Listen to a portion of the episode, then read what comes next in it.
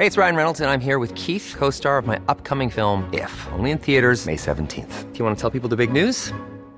All right, I'll do it. Sign up now and you'll get unlimited for $15 a month in six months of Paramount Plus Essential Plan on us. Mintmobile.com slash switch. Upfront payment of $45 equivalent to $15 per month. Unlimited over 40 gigabytes per month. Face lower speeds. Videos at 480p. Active Mint customers by 531.24 get six months of Paramount Plus Essential Plan. Auto renews after six months. Offer ends May 31st, 2024. Separate Paramount Plus registration required. Terms and conditions apply if rated PG.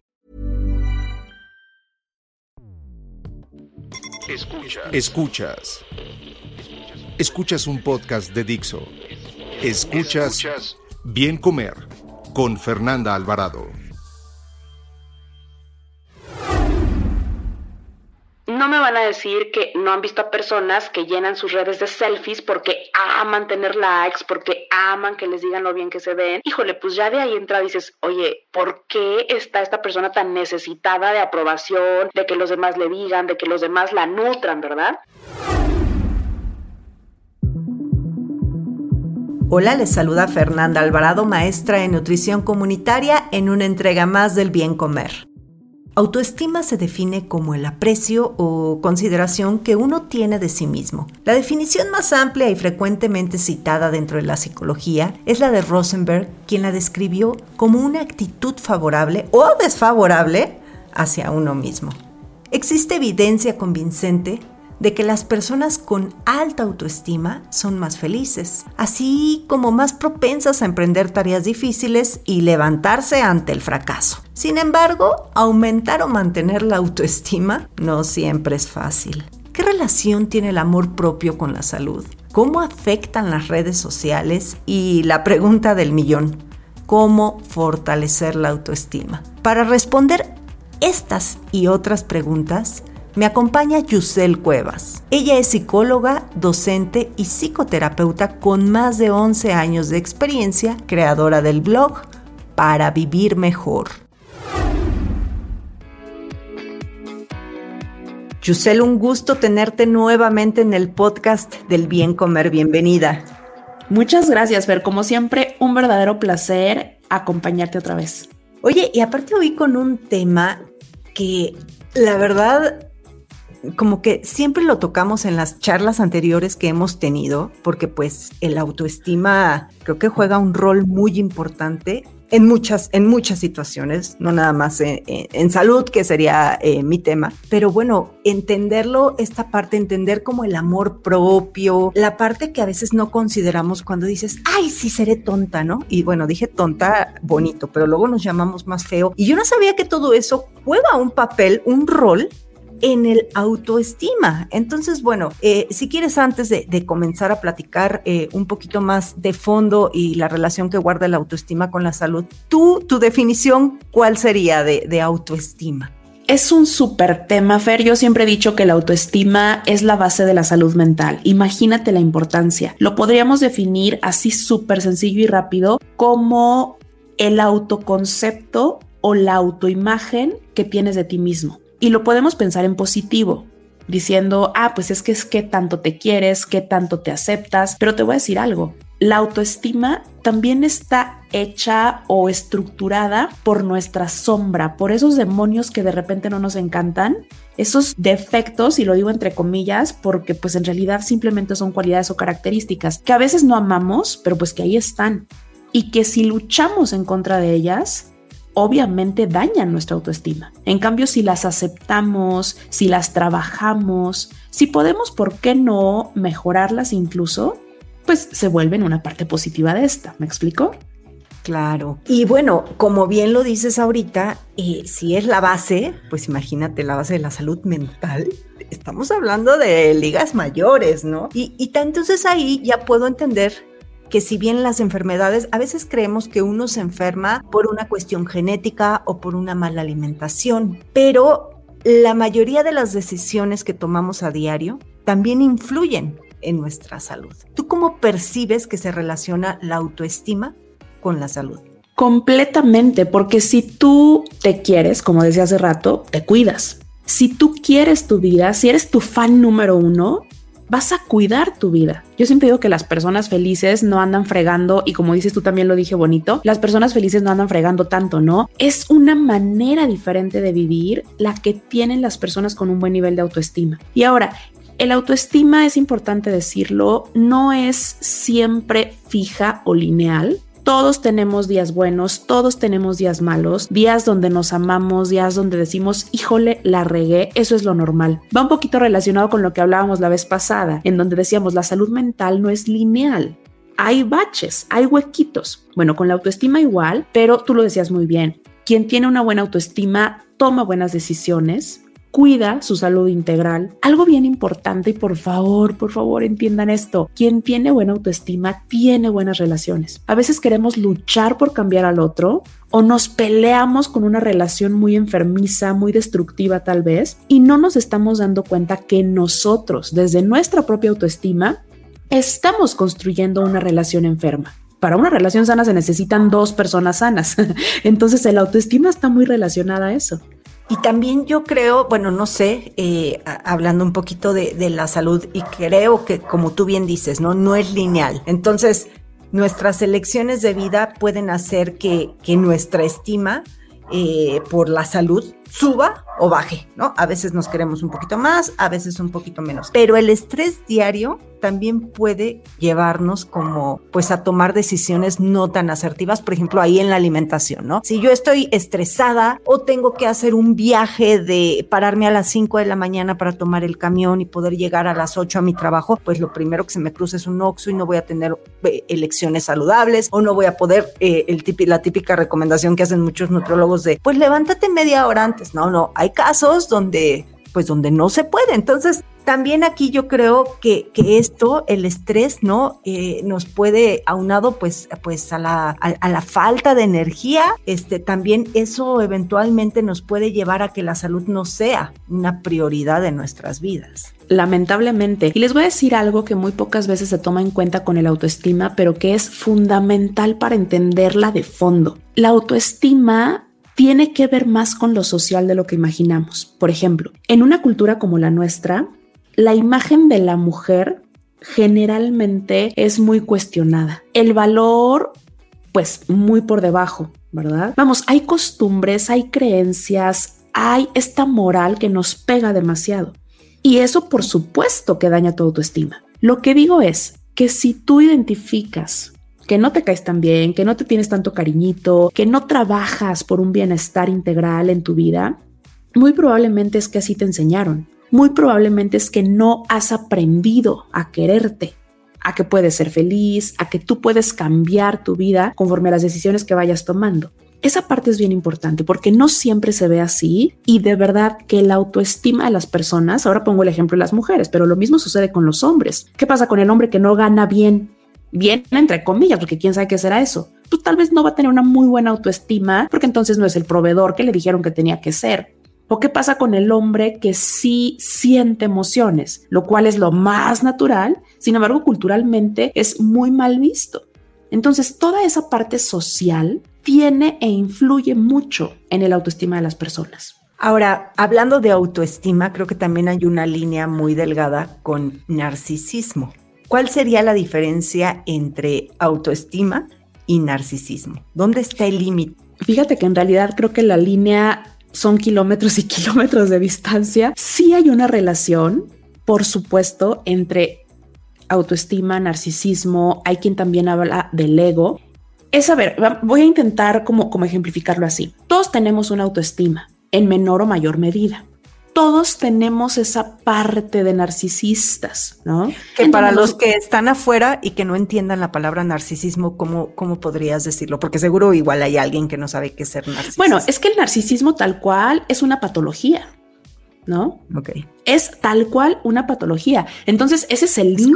como egocéntrico, es narcisismo. Pero en los límites, o sea, exponencialmente. Por eso digo que la, línea, la línea es enorme, ¿no? Hay una gran diferencia. El autoestima debe estar a buen nivel, porque si está muy baja hay problemas. Si está muy alta, estoy ejemplificando simplemente, es donde podría llegar a hablarse de narcisismo y entonces hablamos ya de una patología que nos va a meter en cada conflicto que no te quiero yo ni contar. Bueno, a mí me encanta hablar de los narcisistas. Esta semana pasada mi nueva columna hablé sobre los narcisistas y justamente ese es el nombre, porque de verdad es que son, híjole, ay, no sé si una patada en ya sabes dónde o este cachorrito que quieres cuidar. Es muy, muy complicado tratar con los narcisistas y de ahí que uno de los principales problemas que luego ellos tienen en su vida es justamente que no se pueden relacionar con las personas. Les complica muchísimo tener vínculos profundos. No son empáticos, eh, simplemente van a ver por ellos mismos, quieren ganar. Bueno, fíjense bien lo que les voy a decir y por favor presten atención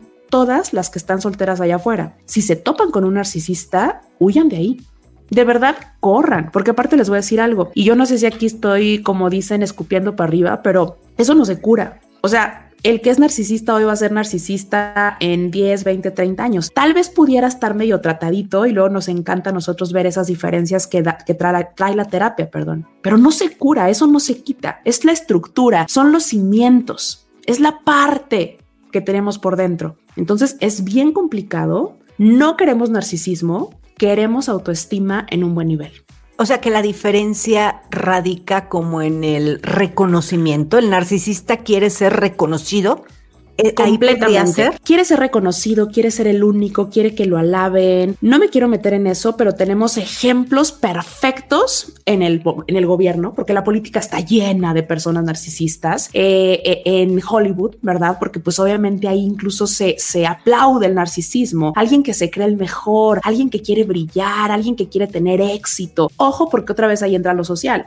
En nuestra cultura se premia la, la actitud narcisista.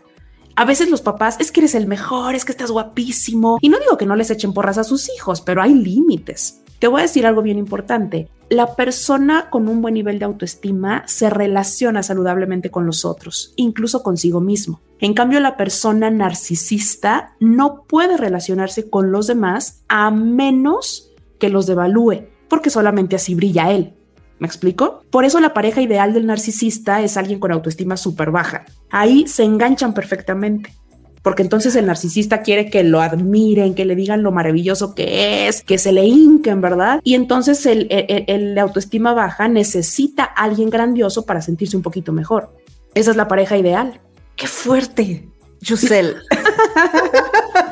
Qué fuerte todo esto que me dices, porque y además muchas veces es difícil. Digo, yo creo que un narcisista jamás se va a reconocer como narcisista. O sea, no, porque no nos enseñan que eso está mal. Exactamente. Oigan, pero para que te termine de dar el shock, fíjate bien lo que te voy a decir y esa es la clave y por eso los que ya le sabemos medio nos dan ternura. En realidad, el narcisista está completamente empobrecido por dentro. En verdad no se sienten la gran cosa, más bien se sienten, híjole, lo peor. En realidad, su autoestima es muy bajo, pero se ponen esta máscara de grandiosidad para poder andar. Por lo tanto, son personas que sufren mucho dentro de sí. Son personas que generalmente se quedan solas. Hay mujeres y hombres, ¿eh? Yo ahora hablo de los hombres porque me encanta hablar de los hombres narcisistas, pero hay mujeres y hombres. A los hombres se les permite más justamente por una cultura en la cual vivimos. Pero igual hay mujeres. Hay madres narcisistas que pobres de sus hijos. Qué horror. Bueno, a mí se me han venido a la mente más mujeres que hombres, ¿eh? no sé por verdad? qué. Entre mis conocidos, sí. Tengo más mujeres narcisistas que, que, tienen, cumplen con todo ese perfil, como muy eh, falta, como bien dices, de, de autoestima. O sea, es gente muy insegura, pero que se pone la botarga de ser el mejor, el más fregón, el que nadie lo puede superar. Exactamente. qué fuerte. Oye, y todo esto yo creo que se nutre todavía más hablando tanto de autoestima, digo ya, el narcisismo será otro tema si quieres para otro podcast, pero que hay que anotarlos porque luego estamos, ¿de qué vamos a hablar? Pero es cierto. Eh, eh, en la cuestión autoestima, yo creo que aquí las redes sociales juegan un papel muy importante negativamente muchas veces. ¿Tú qué piensas? Mira, yo creo que las redes sociales son una herramienta que puede resultar maravillosa en tanto se sepa usar. Alguna vez me puse a investigar sobre esto y entonces yo decía, la herramienta la usa pues quien está detrás. Y entonces esa persona le da las características. No me van a decir que no han visto a personas que llenan sus redes de selfies porque aman tener likes, porque aman que les digan lo bien que se ven. Híjole, pues ya de ahí entra, dices, oye, ¿por qué está esta persona tan necesitada de aprobación, de que los demás le digan, de que los demás la nutran, verdad? Obviamente ahí se muestra un poco eso. El problema está en que por sí solas las redes sociales son muy, muy, muy peligrosas. Les ha pasado están una tarde en su casa después de trabajar cansadísimos y están eh, eh, en, Instagram y viendo mil historias, viendo mil vidas, comparándose y dices, es que cómo puede ser? Yo estoy aquí echado en pants, sin maquillarme, sin hacer nada de vida, pero es que te acabas de comparar con 100 vidas y además con 100 fotos que no son reales. O sea, creo que para un uso saludable se debe tener cierta fortaleza mental, cierta madurez emocional que lamentablemente no todos tenemos. Ahí está, creo yo, lo peligroso de las redes sociales. Hay de hecho investigaciones que se han hecho Ahora recuerdo una de la que escribí alguna vez, en donde las personas pasaban ocho días sin Facebook. Te estoy hablando de hace años cuando Instagram todavía no era lo que es hoy. Ahora sería Instagram, bueno, todas las redes sociales, ¿no? Pero, pero las personas se sentían más seguras, menos ansiosas, más felices, con un mejor nivel de autoestima, justo porque dejaban de compararse, justo porque dejaban de buscar la aprobación del otro. Y entonces, si vives así, pues claro que vas a vivir mejor. Sí, fíjate que estaba escuchando un podcast que me gusta mucho de una amiga que se llama Paulina Chavira, El Café de la Mañana, y estaba... ¡Ay, me encanta! El, invitado era eh, una persona que se dedicaba a hacer detox de redes sociales. Así como lo escuché. Eso también lo escuché, exactamente, claro. Era de el de vida minimal, ¿no? De la vida minimal. Y, y, donde entonces la meditación aquí entra a jugar, un, o sea, juega un papel muy importante, pero a lo que voy es, qué fuerte que ya necesitemos una desintoxicación de redes sociales para poder volver a verte a ti mismo, apreciarte, quererte, regresando un poquito a este tema de, la autoestima, ¿no? Y, y, a veces no nos damos cuenta, Yusel. Por ejemplo, el, uso eh, de filtros, yo no estoy en contra, es más, yo soy de las que usa, pero los cómicos, ¿no? Las que se pone la cara del perro, del gato, porque me, o sea, no del gatito guapo, sino me pongo los feos, me, da mucha risa, ¿no? Usar esos, esos filtros, pero yo creo que sí hay quien los usa de manera patológica. O sea, quien sí dice, híjole, jamás dejaría que me vieran en mi, en mi estado natural, porque ya los filtros te, cambian el color de los ojos, del cabello, te afilan todo. Para mí eso sí, es, sí está peligroso, te lo juro que sí. O sea, en, hablando autoestima. Completamente porque sabes que hablamos de autoconcepto también. Y además ahí entra la imagen, ¿no? Entonces, si tú no estás conforme con la imagen que te regresa al espejo, pero entonces te crees la imagen del filtro, al final de cuentas, pues tú te estás viendo con ese filtro y llega un momento y hay personas para quienes de verdad es un shock. Yo he escuchado a, cirujanos plásticos, no sé si sea mito o realidad, que aseguran que las personas llegan con el filtro de Instagram a su consultorio a decirles quiero que me deje así. Imagínate, no Creo lo que es algo ¿eh? ya muy fuerte. ¿no? no lo dudo, pero para nada. Fíjate que Néstor les quiero dar una clave y me voy a adelantar a, lo que estoy escribiendo para el siguiente fin de semana en la columna, pero el autoestima se tiene que nutrir hacia adentro. Justamente, comenzando con estos tips que tú querías darles a quienes nos escuchan, el autoestima se debe nutrir hacia adentro, no hacia afuera. El otro día escuchaba justo en un podcast preguntaba, ¿no? Si tú pudieras hacer realidad el sueño que tienes en mente desde hace años, imaginemos que es ir a París. Y entonces llega alguien y te dice, ¿sabes qué? Te puedes ir a París mañana. Sin embargo, no vas a poder postear, no vas a poder contarle a nadie. Nadie nunca se va a enterar que fuiste a cumplir tu sueño de irte a París. ¿Te irías? Y entonces la mayoría de las personas dice, pues no, qué chiste si no voy a poder subir fotos, ¿no? Entonces no lo quieres para ti, lo quieres para que los demás lo vean. Y entonces fíjate cómo tu autoestima se nutre a partir del, del comentario, del like o de la aprobación de los demás. Es lo mismo con nuestra vida. Por ahí va la columna de esta semana y es que a veces estamos más ocupados y más preocupados en hacer lo que el otro espera que lo que a mí realmente me da tranquilidad, bienestar, paz o felicidad.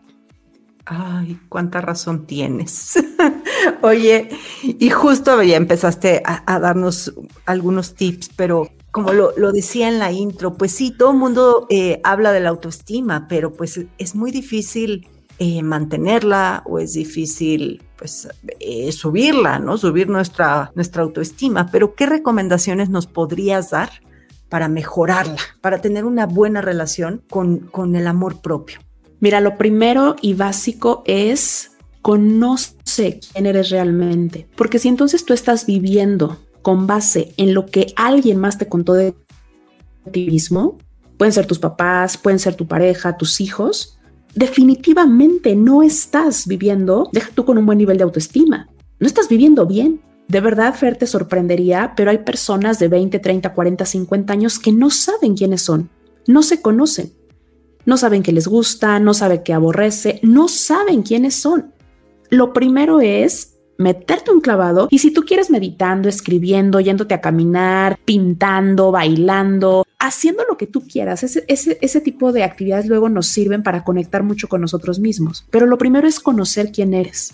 Luego toma decisiones. Si no tomas decisiones propias, personales, conscientes, otra vez, no estás viviendo para ti, estás viviendo a través de alguien más. Es bien importante poner límites. A veces tenemos miedo de sentirnos egoístas, de ser tachados de arrogantes, ¿no?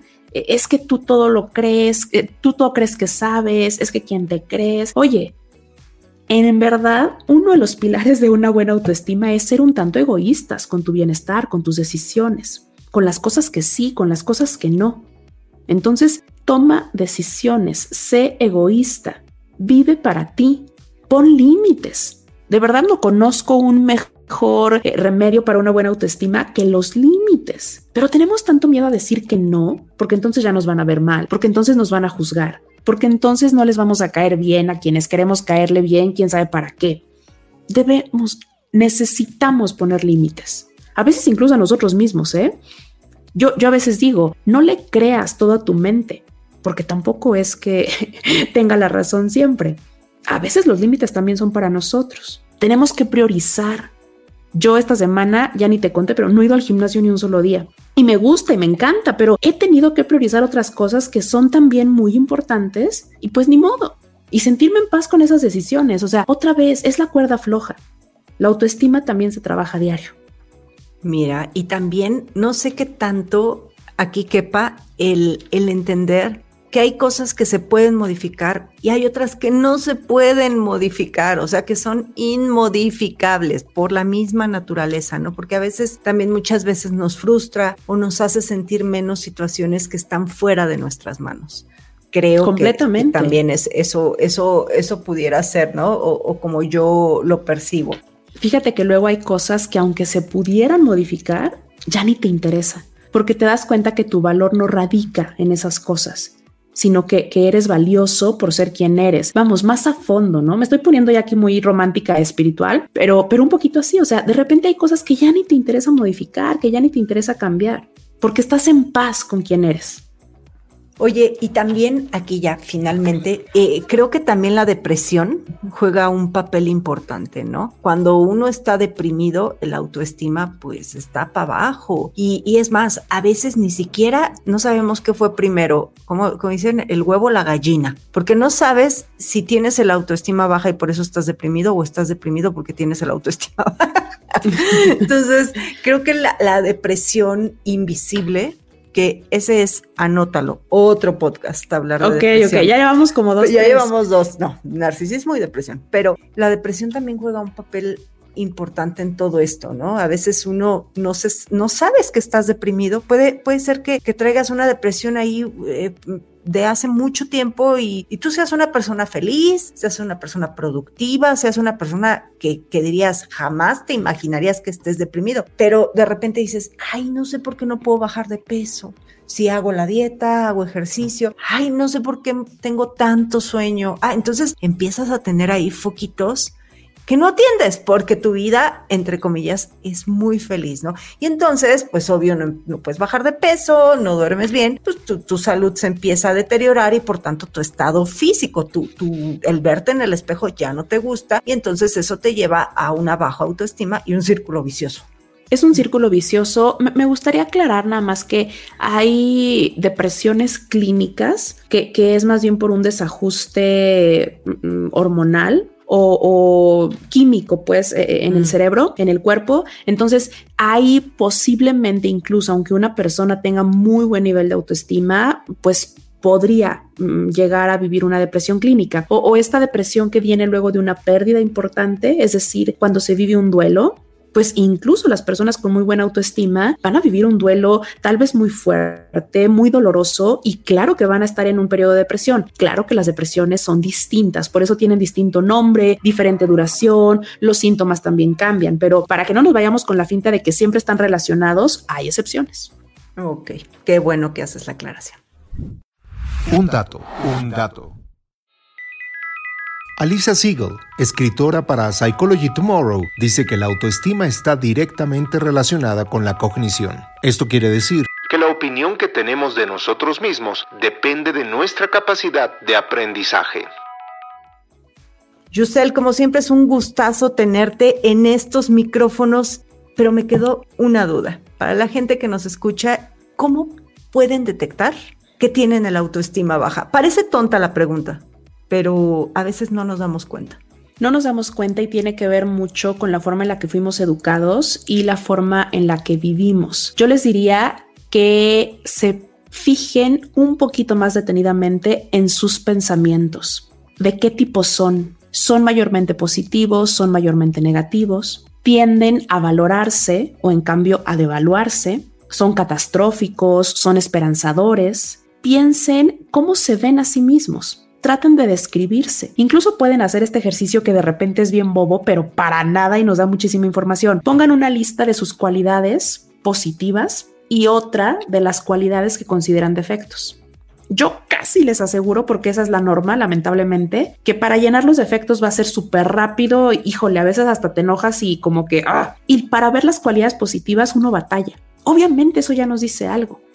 Piensen incluso qué emociones hay respecto a ustedes mismos, cómo se sienten con su vida, si les gusta, si la aman, si la odian. Híjole, creo que ahí hay algunos tips rápidos. Síganme en mis redes para poderles seguir dando tips, información sobre este y otros temas, por supuesto.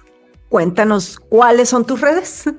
Yo creo que pueden googlearme como Yusel Cuevas y les aparece mi página, mi podcast, el Instagram, todo, porque luego es medio complicado. El Instagram solito es sí Yusel Cuevas, que luego tú me etiquetas súper bien y pues yo creo que ahí me pueden seguir. Perfecto, pues, y si no, pues Google, Yusel Cuevas, también das terapia, ¿no? sí, ahorita. Decíamos en la intro, hace más de 11 años das terapia. Sí, y la verdad es que muchos años también a distancia, ¿eh? Yo, yo empecé antes que todo mundo ahora en la pandemia. De hecho, mi tesis es sobre, sobre psicoterapia a distancia, así que con mucho gusto. Pues ya saben. Y pues cualquier duda, comentario, queja, a mí me encuentran como Bien Comer en Instagram y en YouTube. Mil gracias por tu tiempo, Yusel. Al contrario, yo feliz.